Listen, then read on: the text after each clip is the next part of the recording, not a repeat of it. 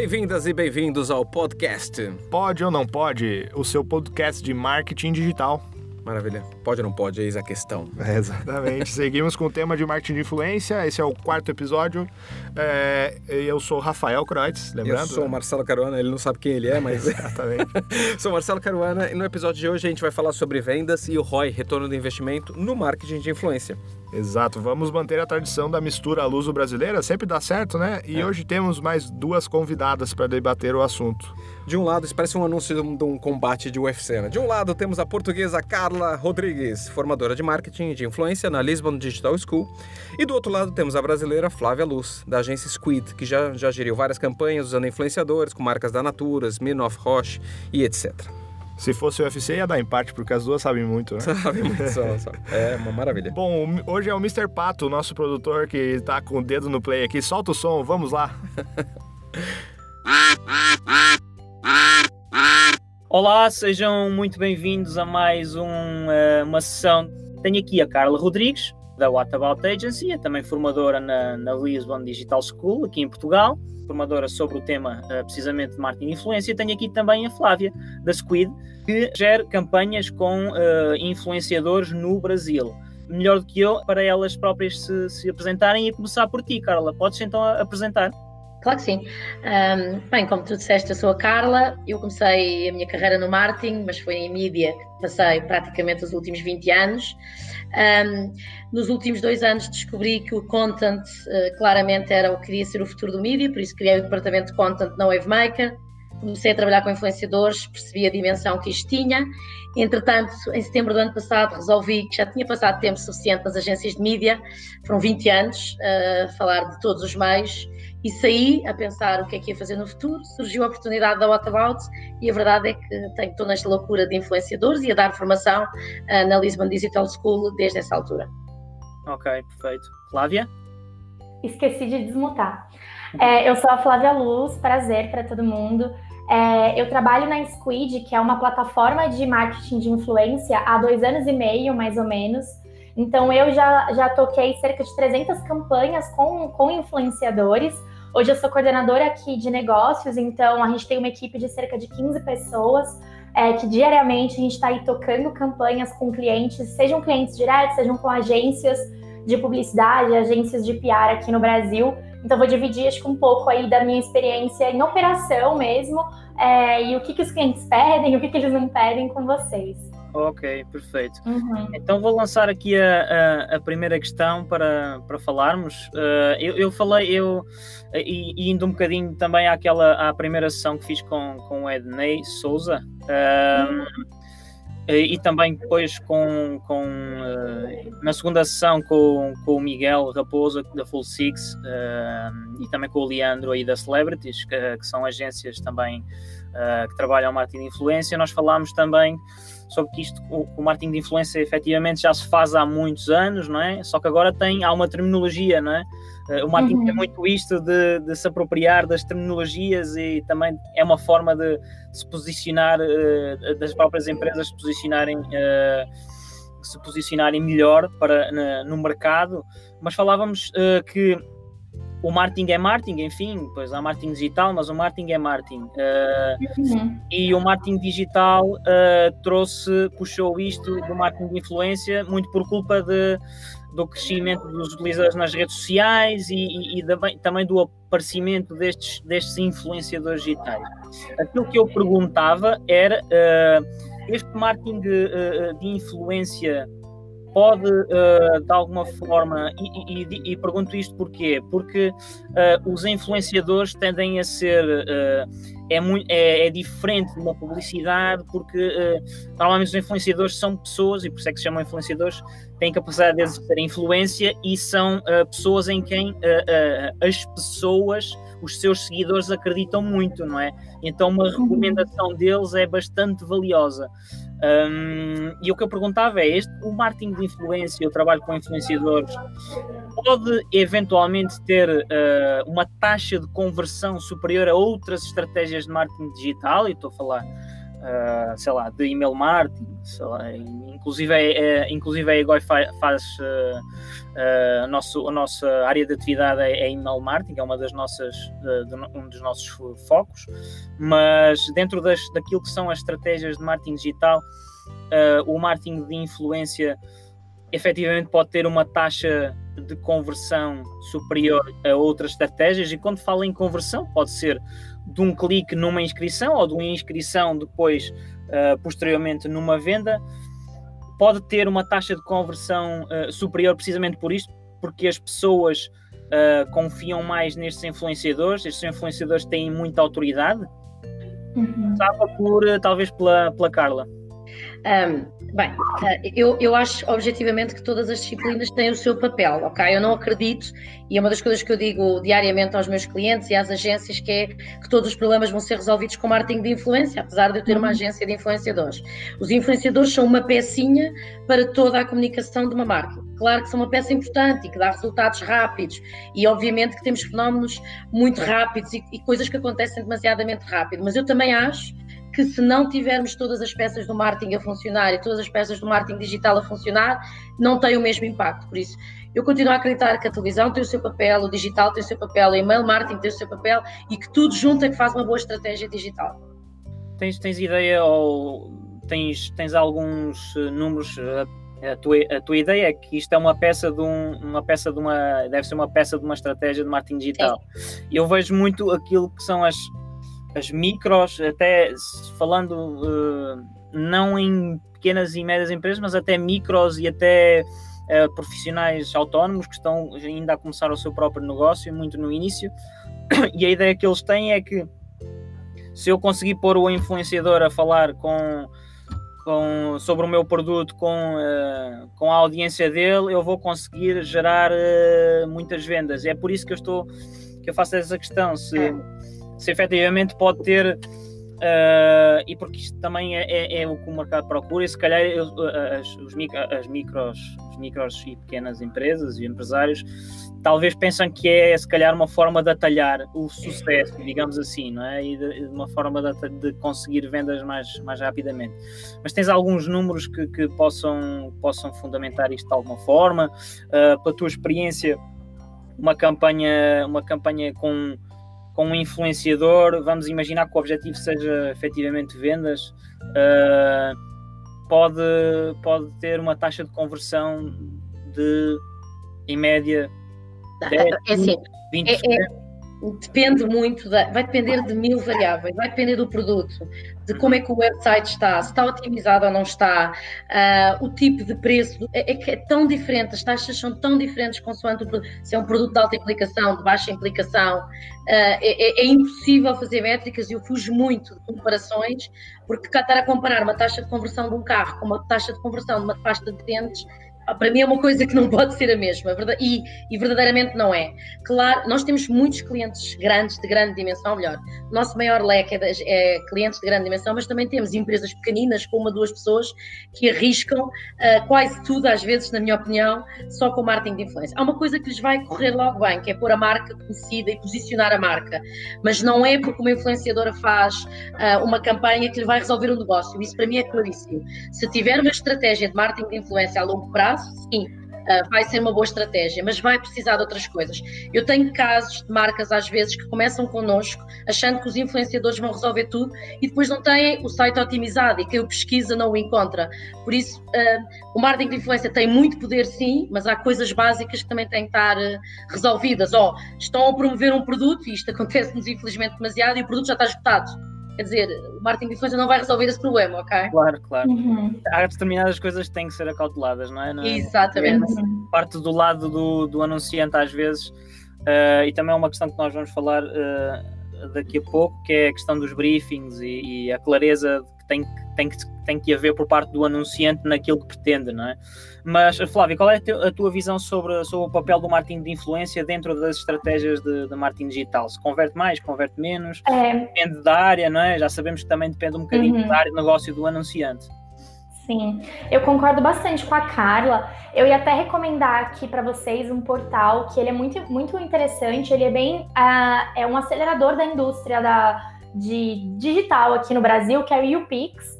Eles estão sempre compartilhando esse tipo de dado mesmo, porque eu acho assim, tanto para Carla como para mim, é difícil a gente mostrar um, um dado concreto, porque a gente tem muito o dado de marketing de influência. Mas o cliente, pelo menos no nosso caso, ele nem sempre vai abrir quanto que ele, que ele teve na mesma ação, quanto que ele teve nas outras iniciativas que ele fez e quanto que ele teve aqui com, o nosso, com a nossa estratégia de influência e falar pra gente, nossa, é, é, é, esse é o meu resultado, que ele teria que abrir dados que não foram a gente que fez a estratégia, que tocou a estratégia. Eu tenho um dado para mostrar para vocês, que é de um cliente que compartilhou isso com a gente, que é um grupo aqui, um e-commerce. Ele é um e-commerce, mas ele também tem lojas, não sei se vocês conhecem, que chama Grupo Arezo. A Arezo é dona de marca. Talvez não, mas, mas aí no Brasil, é, a partir é muito grande. É, o Grupo Arezo, ele é dono das marcas Arezo, Schultz, Outstore, Ana Capri, dona de várias marcas de calçados, aqui vende bolsas, também acessórios femininos. E a gente fez uma campanha com o grupo Outstore, que foi uma campanha 360, era uma campanha progressiva, então era uma campanha com muitos descontos. Aí eu acho que tem isso também, quando a gente fala de números, de métricas, né, para a gente conseguir chegar lá no, no, na base do funil, que já seria a conversão, a gente já tem que ter outras coisas, né? Então, é o que a Carla falou, é é uma estratégia que envolve outras coisas. Então, uma marca que acabou de lançar, já vamos colocar um cupom de desconto, sendo que a, a, a, audiência ainda não conhece esse produto. Então, a gente tem que ter toda essa preocupação, que eu acho que a gente vai, vai falando ao longo desse, desse encontro. Mas é, pensando nessa jornada, como a Outstore já é um grupo super conhecido aqui no Brasil e as influenciadoras já vinham participando de um programa de embaixadoras, então, então elas já estavam construindo esse relacionamento junto com a marca e a audiência delas, gerando conversa. Aí eles fizeram uma ação que foi objetivo de conversão, que foi essa é, desconto progressivo, é era uma promoção progressiva com descontos e eles compartilharam pra, com a gente que no, durante o período, que foi só na Semana do Consumidor, que é uma semana que acho que é em novembro, em, eu não lembro a data, que acontece a Semana do Consumidor aqui no Brasil, mas é uma semana e aí tiveram 225 transa transações geradas no dia, no site, né, no todo, né, nesse dia do consumidor. 225 transações. Dessas, 77 foram utilizados os cupons dos influenciadores. Então a gente representou 39% das vendas. Eu não sei dizer para vocês que outras iniciativas a marca fez.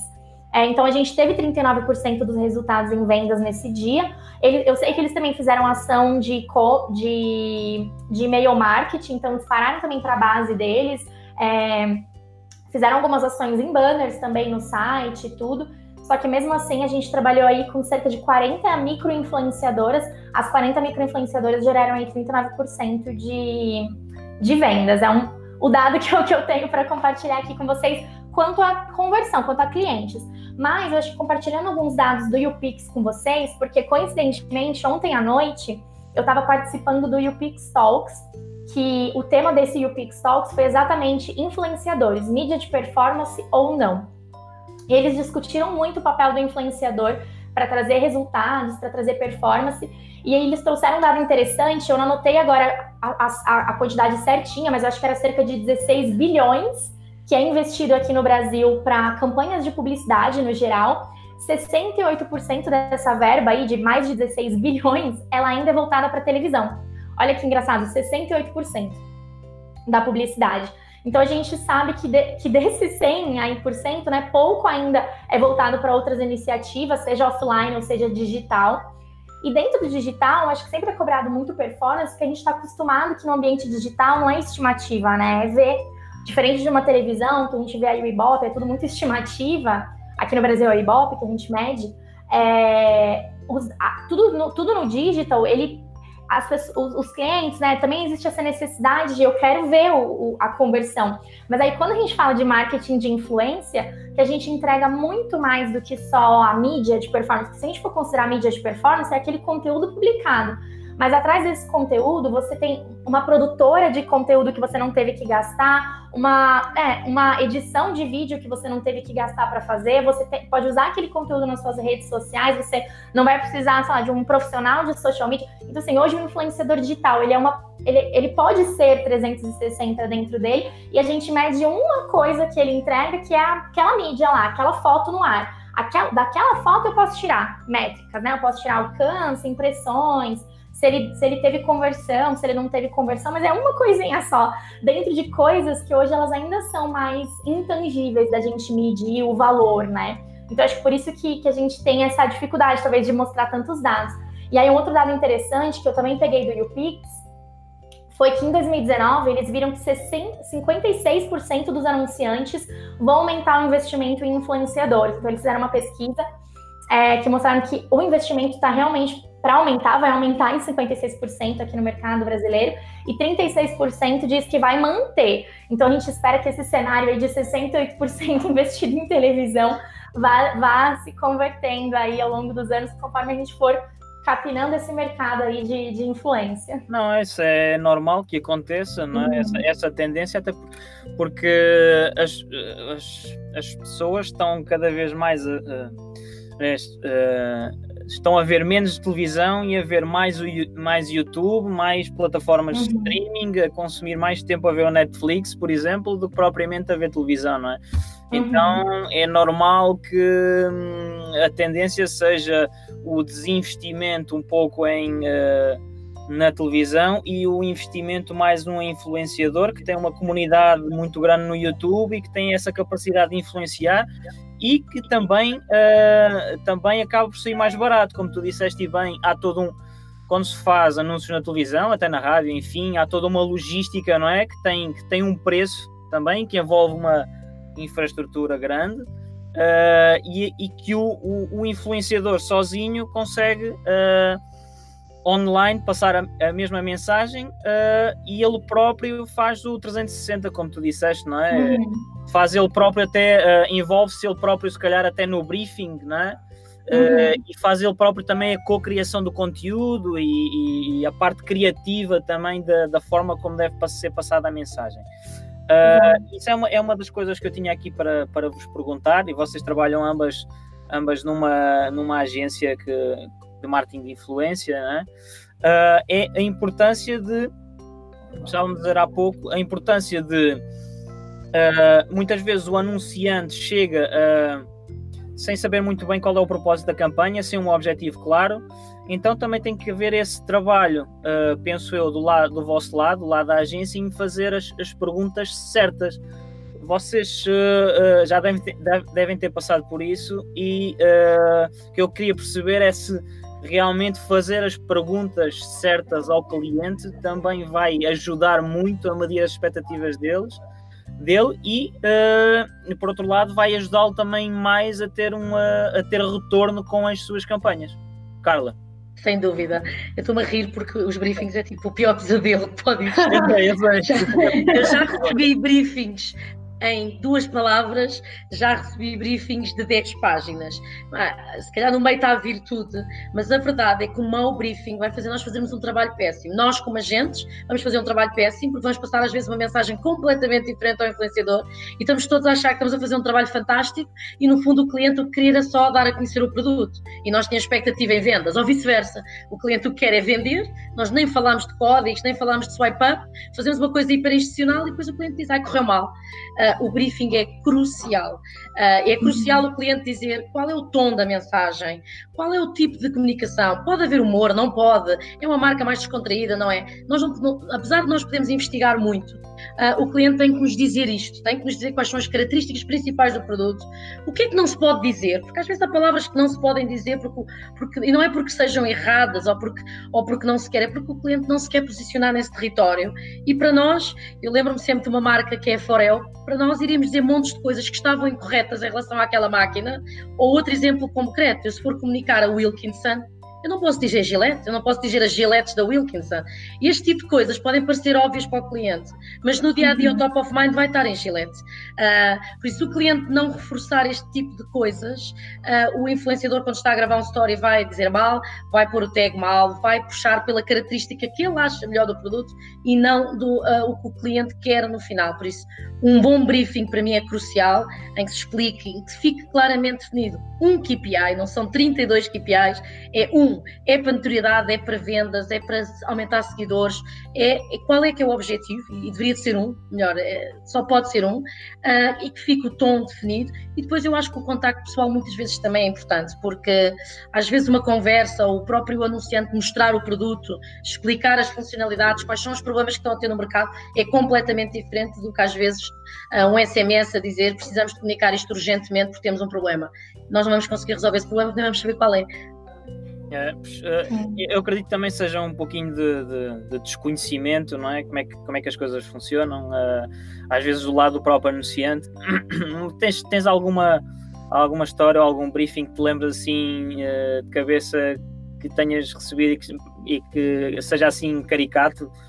Sem, sem, ah, sem há muitos. Pois é isso, há muitos há mesmo.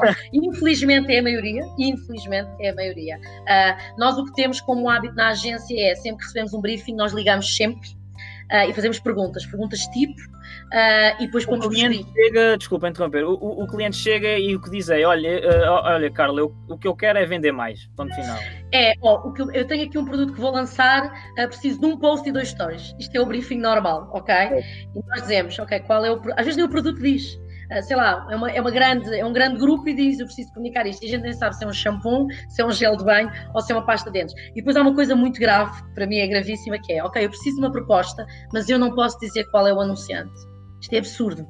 Porque eu, eu, eu, eu, preciso saber se tem concorrência ou não, eh, se tem contratos de exclusividades, se o influenciador se relaciona com a marca ou não, se o influenciador odeia a marca. Porque se o influenciador já disse mal da marca, não faz sentido, por mais que a gente queira. Uh, eu vou dar um exemplo sempre muito típico, e foi um exemplo que me aconteceu, que é o influenciador, eu posso propor um influenciador a um a alérgico à lactose a uma marca de leite se eu não souber que é uma marca de leite. Por isso, isto é absurdo. Por isso a gente tem que saber a marca e eu quero um post e um, e um story para amanhã, nunca vai resultar bem.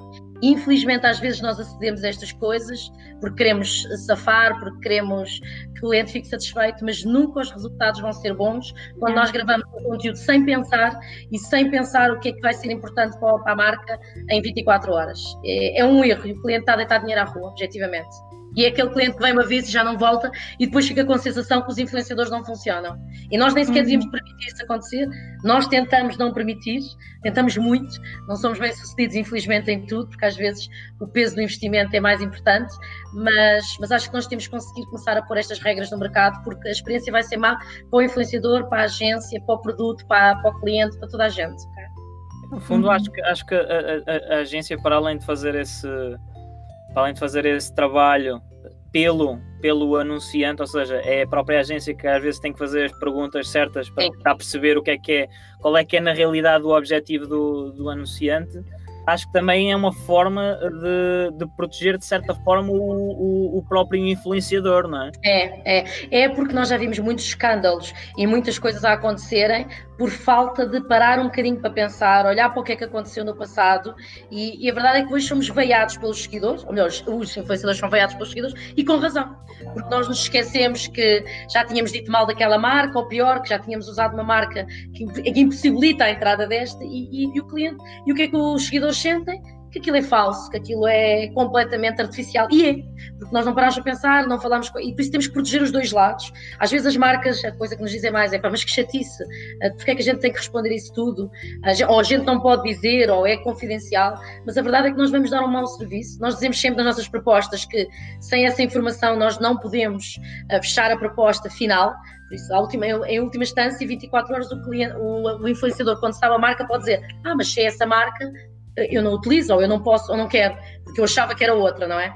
E não é bom manter esta confidencialidade. A gente também não quer dados confidenciais, mas pelo menos marca, objetivo, principais características do produto, principais ameaças e o que é que a concorrência tem melhor e pior do que eles, isto no mínimo devia decidir. E timing, porque às vezes o que parece muito óbvio com uma marca que nós vamos publicar às 9 da noite, para nós se calhar é muito óbvio que nós vamos publicar às 18, que é o nosso melhor horário. Uh, então se é importante que seja às 9 horas, eles têm que nos dizer, nós não, não conseguimos adivinhar ainda. Uhum. É, é, engraçado porque, porque tocaste aí num ponto de que é, que é a questão de, de não, forçar, não forçar, entre aspas, o, o influenciador ou estar atento a, a, a, àquilo que o influenciador deve ou não falar uh, e deixá-lo fazer parte, parte do processo criativo e de ser autêntico na, na, na história que vai contar, é? para tentar também ser mais eficiente a, a passar a é. mensagem. É. é uma coisa que toda, em todas as sessões tem vindo, tem vindo à É baila. importantíssimo. É importantíssimo uh, não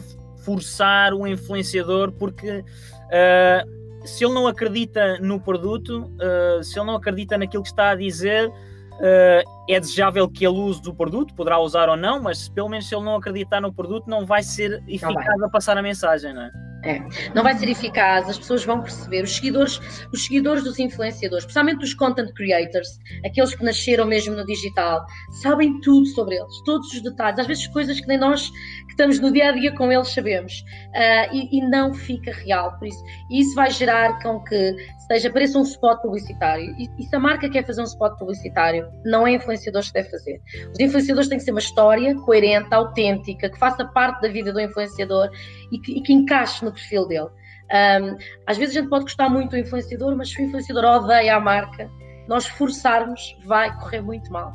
Porque ele vai fazer o post, mas a relação acaba no momento em que ele publica o post. E vai-se perceber. Por, por muito mais profissional que ele seja, a história não fica tão, tão relevante e não vão ser os bons case studies. Perfeito. Flávia, e por aí? Nossa, eu tava assim, é, dando risada, porque é muito engraçado como não existe fronteira, né? Tá muito parecido.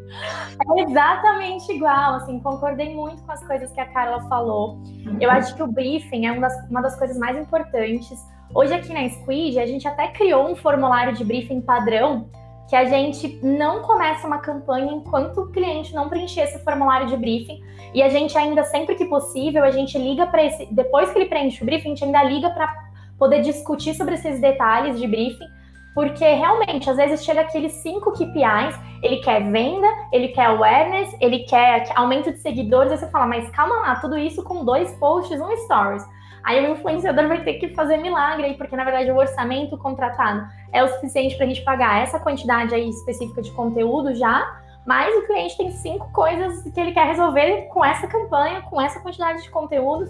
Então, assim, a gente sempre, a cada reunião de alinhamento de briefing, eu sinto que a gente é, tem esse trabalho de tentar educar os clientes a, gente, com influenciadores não é assim que funciona, é, vamos, vamos definir um KPI, vamos trabalhar em cima dele. Qual é mais importante para você? É aumento de seguidor? Tá, então vamos criar uma estratégia para ter esse KPI atingido, sabe? Então depende muito. E essas coisas a gente só sabe entendendo muito bem o que o cliente quer.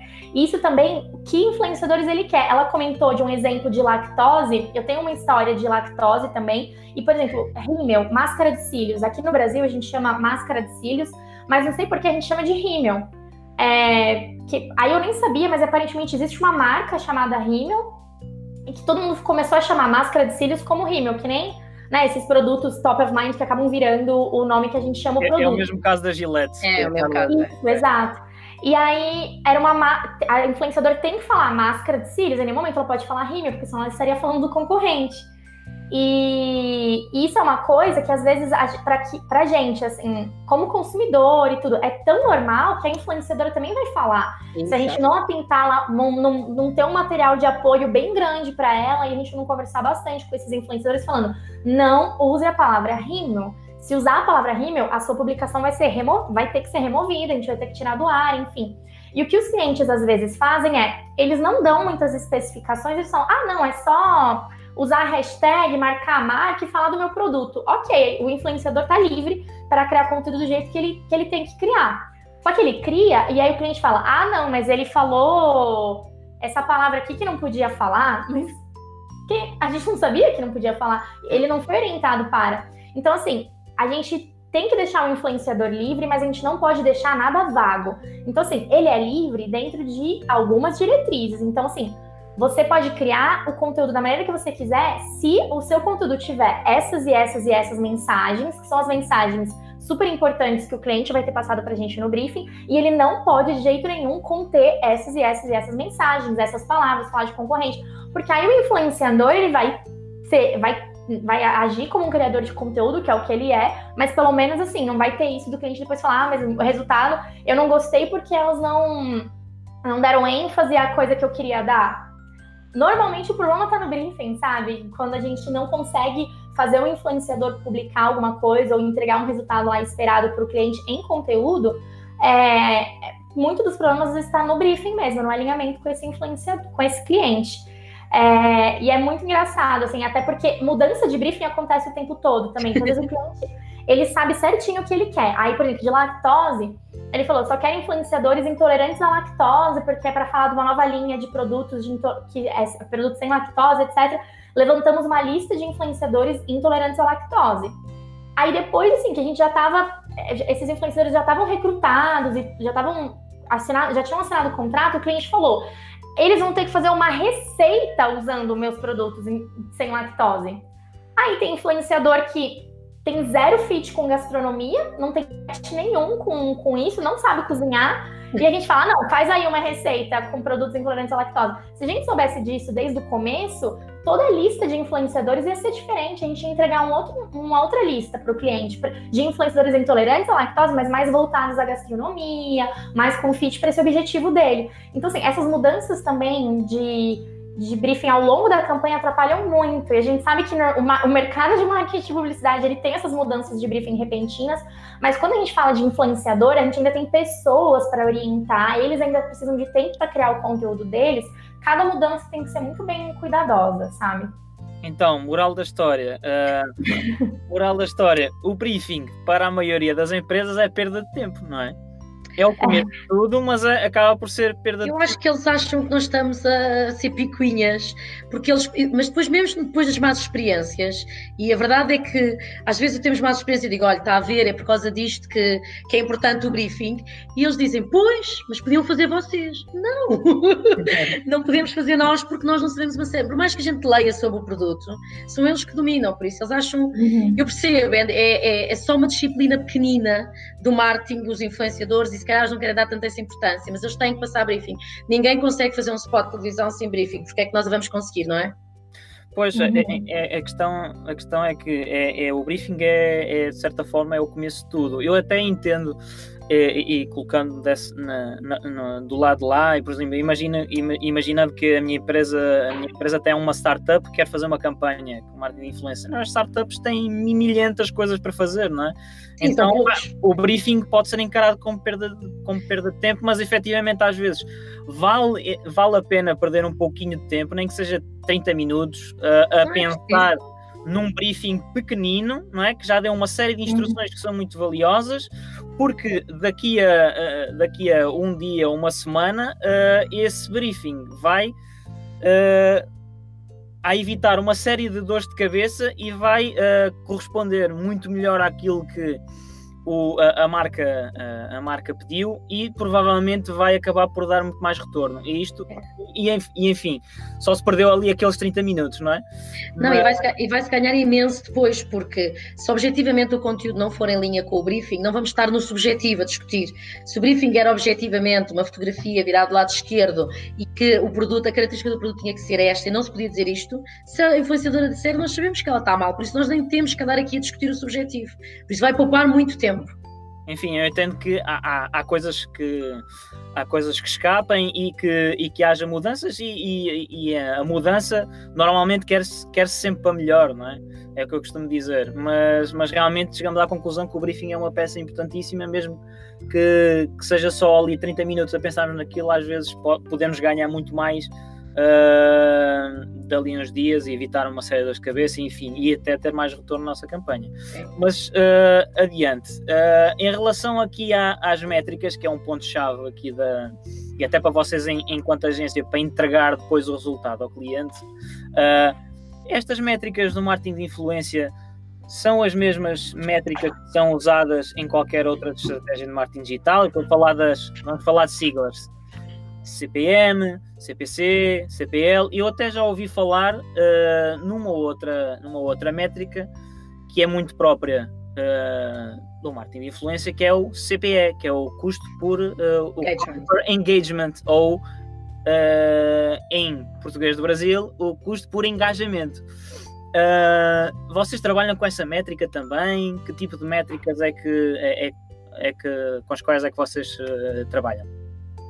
Um, eu trabalho com todas, cá está, depende do objetivo. Uh, o custo por, por engagement, claramente, é uma, uma, das métricas que era mais importantes em marketing de influência. Uh, as entradas no site, quando é performance pura e dura também, e naturalmente as vendas, em que os códigos são uma forma muito boa de, de medir, porque às vezes a entrada do site, especialmente porque ainda há muitos clientes aqui em Portugal que não têm bem parametrizados os links e então as coisas não estão. Um código é uma coisa muito fácil, qualquer empresa não precisa ser muito digital, criando códigos individualizados uh, consegue controlá-lo, por isso entradas no site, custos por mil, custo por alcance, custo por engagement, sim, claramente são as métricas que mais usamos. Tudo isso. E, e há, há diferenças há diferenças de rede social para rede social. Uh, não, não digo propriamente das métricas, porque deve partilhar muitas delas, mas na forma como se até se apresentam os resultados, não é? Sim, sim, sim. O Instagram sim, sim. tem ferramentas diferentes do, do, do, Facebook, que tem. Que há, do YouTube, que é muito diferente. Do, do YouTube, não é? Sim, cada, cada plataforma tem objetivos completamente diferentes e nós não podemos querer, por exemplo, fazer uma mega conversão uh, no YouTube. O YouTube serve muito mais para notoriedade e para apresentar os produtos. Claro que pode ter os videocards lá no final, pode ter os links, mas o YouTube não é objetivamente uma plataforma que se consiga medir, não quer dizer que ele não chegue a performance, mas que se consiga medir a, a performance ali mesmo uh, logo a seguir. Uh, o Instagram também é diferente e depois é assim, nós, nós também temos que pensar que os influenciadores não são só redes sociais, não é? O influenciador pode fazer um spot de televisão, pode ir a um evento, e isso ainda implica uma série de outras métricas, não é? Porque se um influenciador faz um evento, tem que haver uma expectativa de número de pessoas que o, que o influenciador traz para o evento. Se o, se o, influenciador vai fazer uma masterclass num centro comercial, tem que haver uma expectativa. E se calhar, se o cliente não me disser uma expectativa, eu acho que são 100, e o cliente se calhar estava à espera que chegassem a 5 mil, não é? Por isso, esse tipo de custo por engajamento aqui dá para, para ir até muito longe. É, e, um, e, e, falaste aí num, exemplo, uh, e se a ação do influenciador é offline? Como é que, como é que, é. Como é que é? é? Eu, eu, acredito muito que os influenciadores não devem estar só no, no, online, devem ser mais 360. Claro que o que se faz mais é no, no online, mas se nós tivermos realmente uma pessoa que faça o fit com a marca, por que não ela estar na comunicação no ponto de venda, por que não ela não estar no ponto de venda, ou por que não fazer ser a cara da campanha em televisão, outdoor, imprensa. Um, aí o que se tem que se medir são níveis de notoriedade, por isso a marca está a melhorar a notoriedade, está a melhorar a intenção de compra ou não. O que já se fazia com os meios uh, tradicionais, eu não gosto de lhes chamar tradicionais, porque parece que há uns que ficaram no passado e outros não, porque, uh, e acho que objetivamente não foi assim, mas tem que se medir mais notoriedade, uh, analisar se a cara é reconhecida ou não associada à marca. Eu vou dar um exemplo, que é óbvio que Cristiano Ronaldo, quando a gente pergunta que marcas é que são associados, cada um de nós, se calhar, lembra-se de 10 ou 11, e ele, se calhar, só está a fazer 5. Uh, e isso é importante perceber se aquela figura nos trouxe uma associação à marca ou não, ou aquela figura é associada a 70 marcas. Então, se calhar, foi uma má escolha, apesar de ser o Cristiano Ronaldo, a pessoa que tem mais seguidores a nível mundial. Flávia. É, é, eu acho assim, a gente hoje, como Squid, para explicar um pouco o contexto. A gente pega métricas, a gente pega esses dados diretamente do social login do influenciador no Instagram. Hoje o Instagram é a principal plataforma que a gente usa, né? A maioria dos nossos, das nossas campanhas são com influenciadores de Instagram. Então, assim, as métricas que, a gente vê são as métricas que lá quando você tem um perfil business, se você for em sites ou informações, você vai conseguir ver também que é gênero impactado, idade impactada, qual alcance, qual, quais são as impressões que aquela publicação teve, engajamentos, aqui a gente considera engajamentos, né? Saves, comentários, curtidas, os saves estão cada vez mais sendo usados no Instagram. São pessoas que se engajaram de alguma maneira com aquela publicação. É, e a gente consegue essas métricas diretamente do perfil do influenciador mesmo, por causa do social login dele. Então, sem prints, nem nada. Então, assim, a gente usa isso para o cliente também, para mostrar o resultado. Então, por exemplo, se o cliente fala, meu público-alvo são pessoas de 18 a 35 anos dessa cidade específica e do gênero feminino, eu consigo entregar isso para o cliente. Falar, olha, atingimos com essa campanha esse público-alvo. É também uma, uma métrica para a gente entregar. Alcança impressões também. Mas, quando a gente fala de influenciador, alcança impressões, a gente não gosta, nem curtidas, né? Porque curtida para mim é uma métrica para Squid é uma métrica mais de vaidade, a gente ainda com as mudanças que o, que o Instagram pode fazer aí, a gente pode até não ter mais curtidas. É, então, o que a gente considera mais com marketing de influência é essa o impacto de conversa, o quanto que, aquela, que aquele assunto conversou com aquela audiência. Que a gente consegue ver isso através dos engajamentos, né? Comentários, saves, as curtidas também, mas só curtida por si só não vale, não adianta nada. A gente tem que entender muito esse alcance efetivo da publicação. Então, o influenciador tem 30 mil seguidores, qual foi o alcance efetivo dele? Porque se um influenciador de 30 mil seguidores atingiu 10 mil pessoas, é muito, mais, muito um alcance muito mais efetivo de um influenciador de 100 mil seguidores que atingiu 10 mil pessoas também, sabe? Ele teve mais efetividade naquela audiência dele. É, mais é, fit, né, com aquela audiência. Isso tudo a gente usa muito para o Instagram, mas o Instagram, mesmo a gente conseguindo essas métricas, ela ainda é uma caixa preta. A gente sabe que o YouTube ele fornece mais métricas, porque ele fornece, isso o Instagram não mostra pra gente. Nem, nem a própria pessoa, né, o próprio influenciador ali nos insights, ele, ele também vê, que é quanto tempo a pessoa viu daquele stories. Ela viu os 15 segundos completos ou ela só viu os primeiros 5 segundos e já passou? É, aquela foto ele deu zoom ou não deu zoom? A gente não consegue. E eu sei que o YouTube ele dá assim, umas três. O YouTube dá três vezes mais métricas do que o Instagram dá. Mas é porque essas métricas ainda elas têm tantas métricas que é difícil você entender o que, o que para o cliente é vai ser mais importante, a retenção do vídeo, então quantos segundos as pessoas ficaram assistindo aquele conteúdo, é, se aquele conteúdo ficou no ar por um ano e depois ele voltou, e aí as pessoas voltaram a, a clicar naquele vídeo. Então, assim, tem muito mais métrica. Como a gente é muito mais focado no Instagram, a gente ainda não chegou a explorar tudo que o YouTube tem a oferecer, mas eu sei que tem bastante coisa aí. Não, é assim, eu, eu nós, nós falámos aqui na, na, na, segunda sessão e tu falaste aí num. Claro, às vezes mais, mais vale nós trabalharmos com um influenciador que tenha um engagement de, como tu disseste, tem alguém que tem 30 mil seguidores que chega a 10 mil, não é? que é um terço uhum. da, da, sua, da sua audiência, enquanto que é muito melhor do que uh, um, uh, um trabalhar com um influenciador que tem 100 mil seguidores, mas que uh, chega a menos ainda do que os 10 mil, ou seja, seria menos 10% da, da, da sua audiência.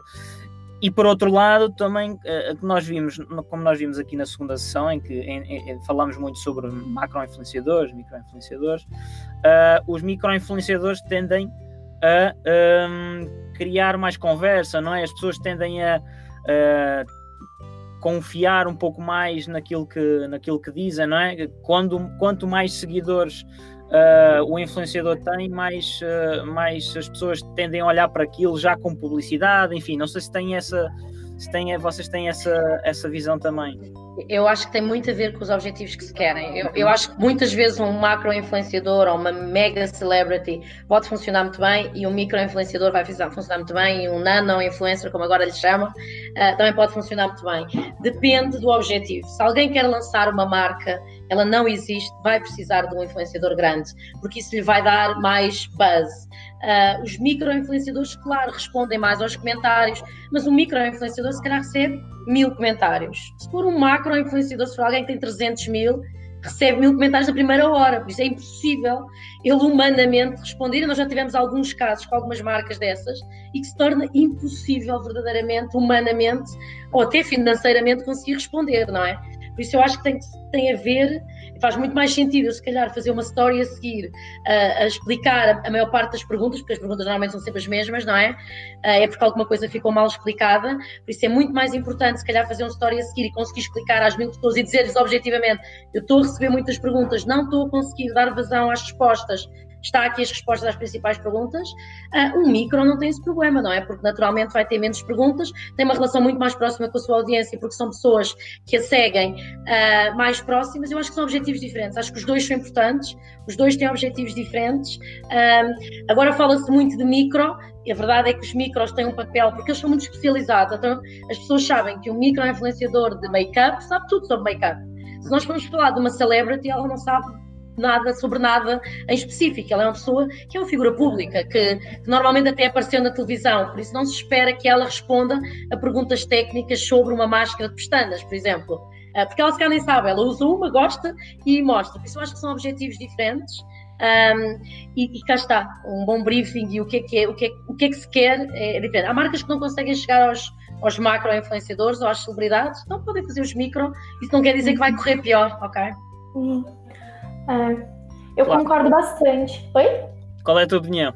É, eu concordo bastante. A gente tem, é, é, fato que a taxa de engajamento do, do micro-influenciador ela vai ser mais alta no geral do que uma taxa de engajamento de um macro-influenciador, porque é uma, ela é inversamente proporcional à quantidade de seguidores. E muito isso pelo que a Carla falou. Quanto maior o número de seguidores, mais vai ficando inviável daquele influenciador também conseguir dar atenção para todos aqueles seguidores. Ele posta sobre um produto, as pessoas mandam 300 directs para ele, ele não vai conseguir responder todo mundo. Da mesma maneira que às vezes você segue uma celebridade, você, a gente segue o Neymar.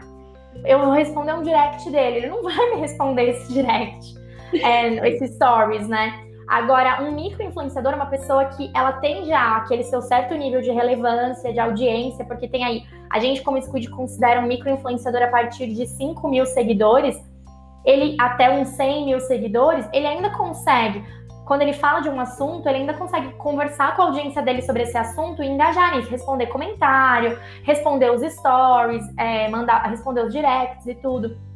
Então, assim, é, é, obviamente que a taxa vai ser inversamente proporcional, mas não é por isso que o, o, o microinfluenciador ele vai ser melhor, depende muito da estratégia. Aqui, como isso, a gente defende muito pelo custo-benefício também desses microinfluenciadores, porque óbvio que para você contratar uma pessoa que já é uma web celebridade, o post no Instagram dela, né, no, um vídeo no YouTube que seja, vai ser muito mais caro do que um conteúdo publicado pelo microinfluenciador. Aí o que a gente quer fazer é, é converter isso para não importar mais para os clientes a quantidade de seguidores, importar a estratégia. Então não é que os, os, as web celebridades tinham que ter cachês altíssimos e os microinfluenciadores, ah, custo-benefício mais barato. Eles deviam todos ser é, remunerados pela, pelo objetivo entregue. Então, assim, se o objetivo do cliente é gerar conversa, não adianta ele gastar dinheiro contratando uma web celebridade, realmente. Agora, não, você quer que seu produto seja conhecido, vale a pena investir num awareness maior. Então, vai muito das estratégias. Eu acho que aí quando a estratégia é realmente 360, o ideal é que você consiga abranger um pouco de tudo, sabe?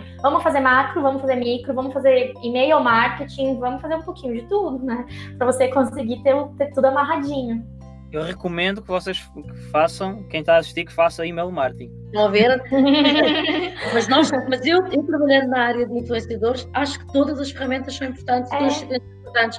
Não, não, não se pode achar que só uma, porque está agora mais na moda, e nem sequer está mais na moda, uh, simplesmente uhum. se fala mais sobre ela porque ela não está na moda, já existe há mais de, de 100 anos. Uh, uhum. Tudo é uhum. importante, tudo é mesmo importante, porque senão as conversas acabam, acabam no momento em que acabou o post. Uhum. Ah, é, é, como, como falaste ao início, Carla, as estratégias acabam por se complementar um bocadinho. Nós, nós que uhum. temos muito foco em, em fluxo de automação, enfim, de, de, comunicação via e-mail, SMS, enfim, dentro dos próprios canais que nós temos, as, as métricas são, são muito diferentes, não é? Mas o email marketing efetivamente é um canal que ainda tem, uh, se bem trabalhado, lá está, claro. é, é, um bocadinho a lógica, uma lógica parecida com, com um, não é só, mas também é, pode-se usar um bocadinho da lógica do, do influenciador. O influenciador tem a sua autoridade, não é? E uma marca, uma empresa ou uma pessoa que tenha uma base de dados e que saiba trabalhá-la bastante bem e que tenha autoridade perante essa audiência, as suas métricas mesmo que não seja muito pouco original a trabalhar o assunto, enfim, o conteúdo, tende a ser as suas taxas de abertura, as suas taxas de clique, enfim, tendem a ser maior. Acho que uhum. uh, acaba por ser, nesse ponto, acaba por ser um bocadinho parecido com, com aquilo é. que faz no marketing de influência e com o trabalho com os influenciadores. É verdade. É. Na, na, minha percepção, eu acho assim, cada, cada um tem um papel no funil, sabe? Naquele funil, jornada do consumidor, que a gente fala. Então, é primeiro você ter esse aprendizado e descoberta do produto, depois o reconhecimento do produto, a considerar a, a solução, né, o serviço ou o produto, e aí você vai lá e converte. Então, acho assim, o, o macro, os micro-influenciadores, os macro-influenciadores, o influenciador como um todo, eu acho que eles são muito importantes aqui no, no, no topo do funil, sabe? Isso para descoberta. E aí você vai considerando a compra também, porque hoje a gente vê pesquisas que falam que o consumidor, ele não quer mais, ele não é mais uma audiência passiva, né? Não é mais mídia de massa que você é impactado com um monte de mensagem e você está lá agindo de maneira passiva. Você, antes de considerar um produto, você quer um review daquilo, você pede opinião, você quer entender quem já usou, o que, que eles acharam daquele produto. Então, assim, toda essa fase de consideração, é, essa autoridade do influenciador, essa relevância que ele tem de um determinado tema vão ser importantes para para o consumidor começar a considerar aquela compra. Mas aí, quando que ele vai comprar? Quando tiver uma oportunidade. E aí, essas oportunidades, eu acho que são muito trabalho também da marca é, de usar essa base que o influenciador vai ter gerado a seu favor. Então, assim, a gente, a gente usa muitas estratégias de influenciadores para conseguir leads para a marca então, ah, faz o cadastro, ou começa a seguir a marca. E aí, assim, como depois ela vai impactar, reimpactar essa audiência, aí também é uma estratégia que a marca tem que ter. Gente, e eu, o e-mail marketing, acho que é muito importante nisso. É, porque todo mundo já quer aquele produto, aquela bota, por exemplo. Todo mundo quer aquela, aquele calçado, aquela bota. Mas eu só vou comprar quando eu receber um e-mail da marca falando, gente, 50% de desconto no site, sabe? Então, acho que a gente tem esse realmente todo mundo aí é essencial. Existe um, um pouquinho de cada em cada dessa nessa jornada do consumidor, né? Perfeito. Ainda tenho aqui duas perguntinhas para fazer. Já estamos aqui uhum. a falar quase há, há 50 uhum. minutos. Enfim, é o tempo voa, mas uma, é também uma, uma, curiosidade minha. Eu já tenho já tenho visto, uh, começo a ver cada vez mais também uh, os influenciadores, em vez de fazerem uh, uma campanha para uma marca nas suas próprias redes, fazerem dentro das próprias, das próprias redes sociais eh, de, das marcas. Vocês já trabalharam algum caso destes? Uh, funciona, funciona bem? Deve ter objetivos com certeza diferentes, mas funciona é. bem, não funciona bem? Uh, um, bem, nós normalmente não, não, não, não queremos que fique só nas redes da marca, o que não quer dizer que não possa ter acontecido um caso ou outro. Então, aqui tentar lembrar se tinha havido algum caso concretamente em que ela está. Ah, por acaso lembro-me de um caso, sim, uh, mas estamos a falar de uma coisa muito específica, que é é uma agência de viagens que precisa de fotografias para ilustrar os seus catálogos e, como podem imaginar, mandar um fotógrafo para todos os destinos é bastante absurdo. Eu tenho um mega influenciador de Traveler que ele vai estar nesses destinos.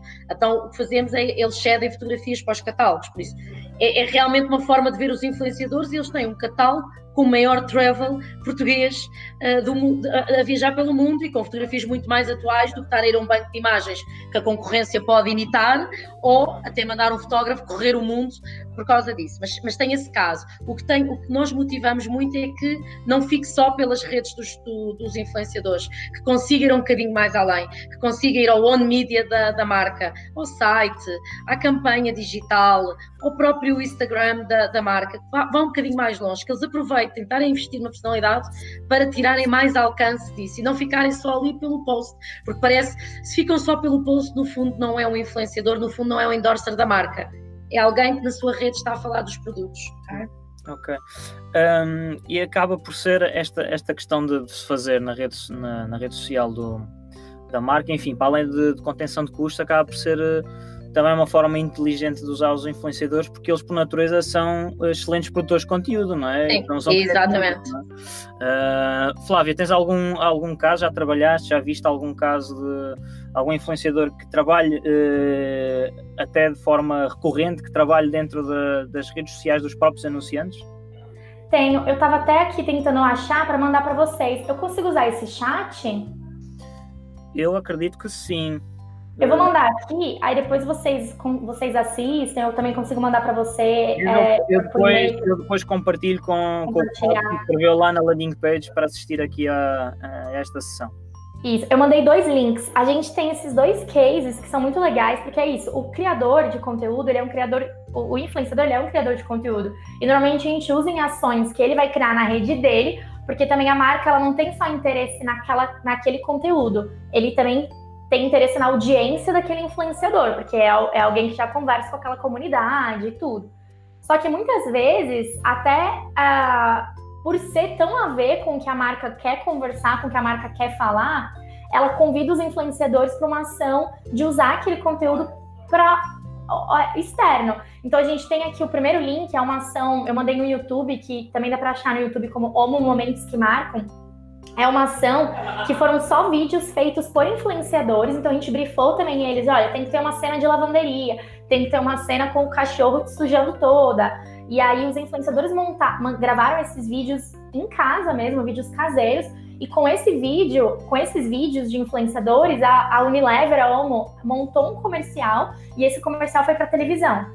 E aí é muito legal que você vê que não são atores, né? Você sabe que aquele menininho com aquela família lá, é propaganda de margarina que a gente fala, é tudo ator. E nesse caso não era, eram pessoas reais Então, os próprios influenciadores com experiências deles, de aquele se sujar faz bem, que é um dos, dos mais dos os slogans mais importantes aqui da, da Omo, que é o, o sabão em pó da Unilever aqui no Brasil.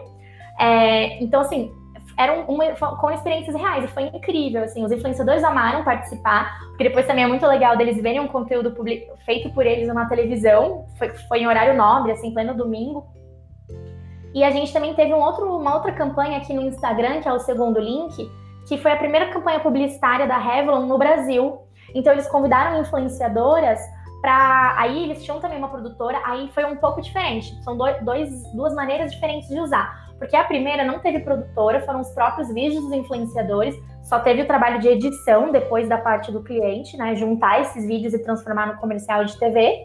E da parte da Revlon, que foi essa campanha de que eles publicaram esse vídeo no Instagram, é, eles levaram os influenciadores numa produtora, numa, num estúdio e gravaram lá. Só que ao invés de serem atrizes, eram os influenciador, as influenciadoras, até porque a ideia da campanha era você contar uma história de superação, por que, que você passa o batom para uma outra mulher. Então eles queriam histórias reais. Aí isso a gente também fez com, com, contratando influenciadores que a audiência deles também já sabem dessas histórias por serem próximos, e aí você acaba juntando aí fazendo uma coisa amarrada na outra, e eu acho que você acaba tendo um resultado muito mais legal para a marca. Perfeito. Uh, tenho aqui uma, uma, uma última questão antes de, antes de terminarmos. Uh, já falámos sobre muita coisa, sobre métricas, sobre até cases de vendas. A minha questão é, uh, eu, eu, a minha percepção é, é que um, as marcas, enfim, acreditam muito e estão já convencidas de que o marketing de influência ou de que trabalhar com influenciadores digitais tem resultado ok? A minha questão é, não há, uh, não há ainda alguma desconfiança que aquilo pode gerar vendas, que, que pode efetivamente gerar vendas para o negócio deles através dos influenciadores digitais? Ou eles vão mesmo numa, vamos, vamos experimentar, não sei muito bem o que é que isto vai dar, um, o caso, dá-se esse o caso, ou seja, há desconfiança, não? Olha, eu, eu, eu, acho que no marketing de influência há de tudo. Eu tive a dar uma formação esta semana um, e havia quatro pessoas que odiavam influenciadores. Tinham cargos bastante altos uh, em empresas, mas eu dizia mas odeiam porquê? Ah, porque são fúteis. Ah, mas já testaste para a tua marca, já fizeste. Não, não, nem vou nunca considerar porque são fúteis. Aí no final de 12 horas de formação, eu acredito piamente que eles estão a considerá-las agora, porque a, futilidade que passa, eh, eu tive de explicar várias marcas, o trabalho que dá desenvolver um briefing, o trabalho que dá desenvolver um conteúdo, como se tem que pensar, que eles começaram a achar que aquilo era a coisa mais difícil que eles tinham para fazer da vida. Por isso há imensa gente ainda contra, sem saber como, só porque acha que é gente que está a ganhar dinheiro sem fazer nada. Depois há gente que testa porque está na moda, porque se dizem círculos de marketing, ah, eu estou a fazer e está-me a correr muito bem. Então vão com expectativas do, pronto, eu vou fazer porque todos estão a fazer. E depois há marcas que sabem claramente o que querem dos influenciadores, uh, às vezes até querem mais do que a gente pode dar. Também há chicas expertise, às vezes a quererem abusar dos influenciadores, uh, principalmente às vezes com algum tipo de produtos e marcas que já dominam bastante a área da performance, tentam às vezes fazer coisas que não são muito corretas, na minha opinião, com os influenciadores, tipo custos por, por venda, que é muito difícil. Uh, que corra bem com o influenciador ou custos por entrada no site. E então aí, se eles são chiques espertos, vão, vão pôr pessoas chiques espertas deste lado uh, a fazerem estratégias para cliques no site, o que não acho que seja uma coisa boa. Por isso eu acho que ainda há muita desconfiança. Também há marcas que estão a trabalhar uh, influenciadores de uma forma muito séria, muito, muito profissional, que já estão nisto há 5, 6 anos, que já percebem o que funciona e o que não funciona, que estão dispostos a arriscar um bocadinho, porque isto é uma área que tem que se arriscar. Não há aqui nenhuma ciência garantida que tudo vai funcionar bem e que sabem que têm essa capacidade de risco e que têm que perceber que vai haver riscos, pode haver uma crise, pode haver coisas que não saem bem e que temos de ter capacidade de dar a volta. Por isso, temos de tudo. Uh, também temos gente que acha que vamos, que faz um post e que vai esgotar o produto só porque fez um post. Também temos disso. Ah. Se calhar é, é pessoal que nunca trabalhou muito marketing digital, acho. É, nós temos casos às vezes de fenómenos que até nós, nós tivemos, em duas da manhã estava a falar sobre esse caso, tivemos um, uma marca de detergente, que é sempre uma marca difícil de nós trabalharmos, pá, que teve um, um, um story, que eles quiseram um story por influenciador, fizemos três influenciadores e nós tivemos duas semanas a receber comentários e pessoas que iam comprar o detergente e nos diziam isto é maravilhoso.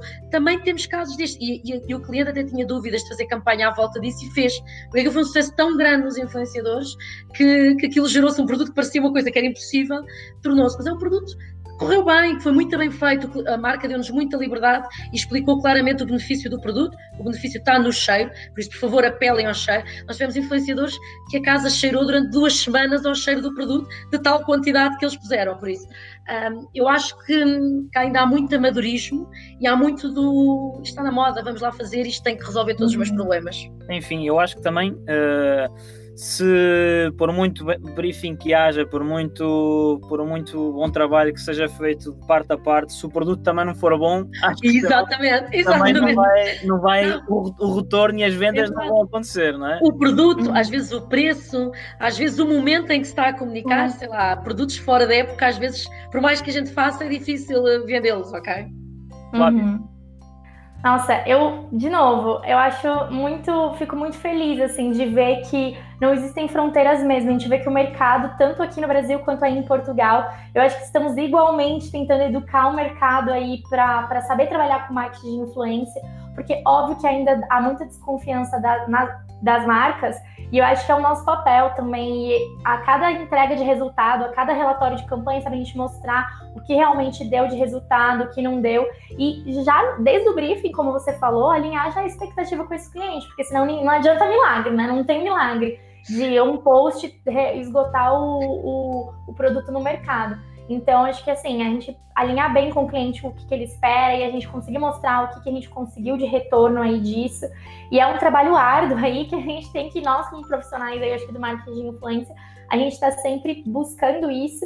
E eu acho que é isso, a marca tem que arriscar, a gente tem que é, fazer as marcas enxergarem esse valor é, porque todo, como toda coisa nova do, do, da publicidade, assim, sempre quando existe uma novidade, vai ser difícil a, a marca apostar. Mas assim, já tem marcas que já estão, já, já passaram por esse momento e agora, nossa, tem uns resultados incríveis. Então eu acho que, sabe, arriscar mesmo, para a gente cada vez mais ter as marcas usando o marketing de influência como parte das suas estratégias mesmo. É, já, já deram aqui muitas, muitas dicas e, e já falamos aqui uhum. de muita coisa, mas só para terminar, uh, para quem uh, está agora a começar o marketing de influência e a querer trabalhar com influenciadores, uma dica final para quem está agora a começar nesta área. Carla.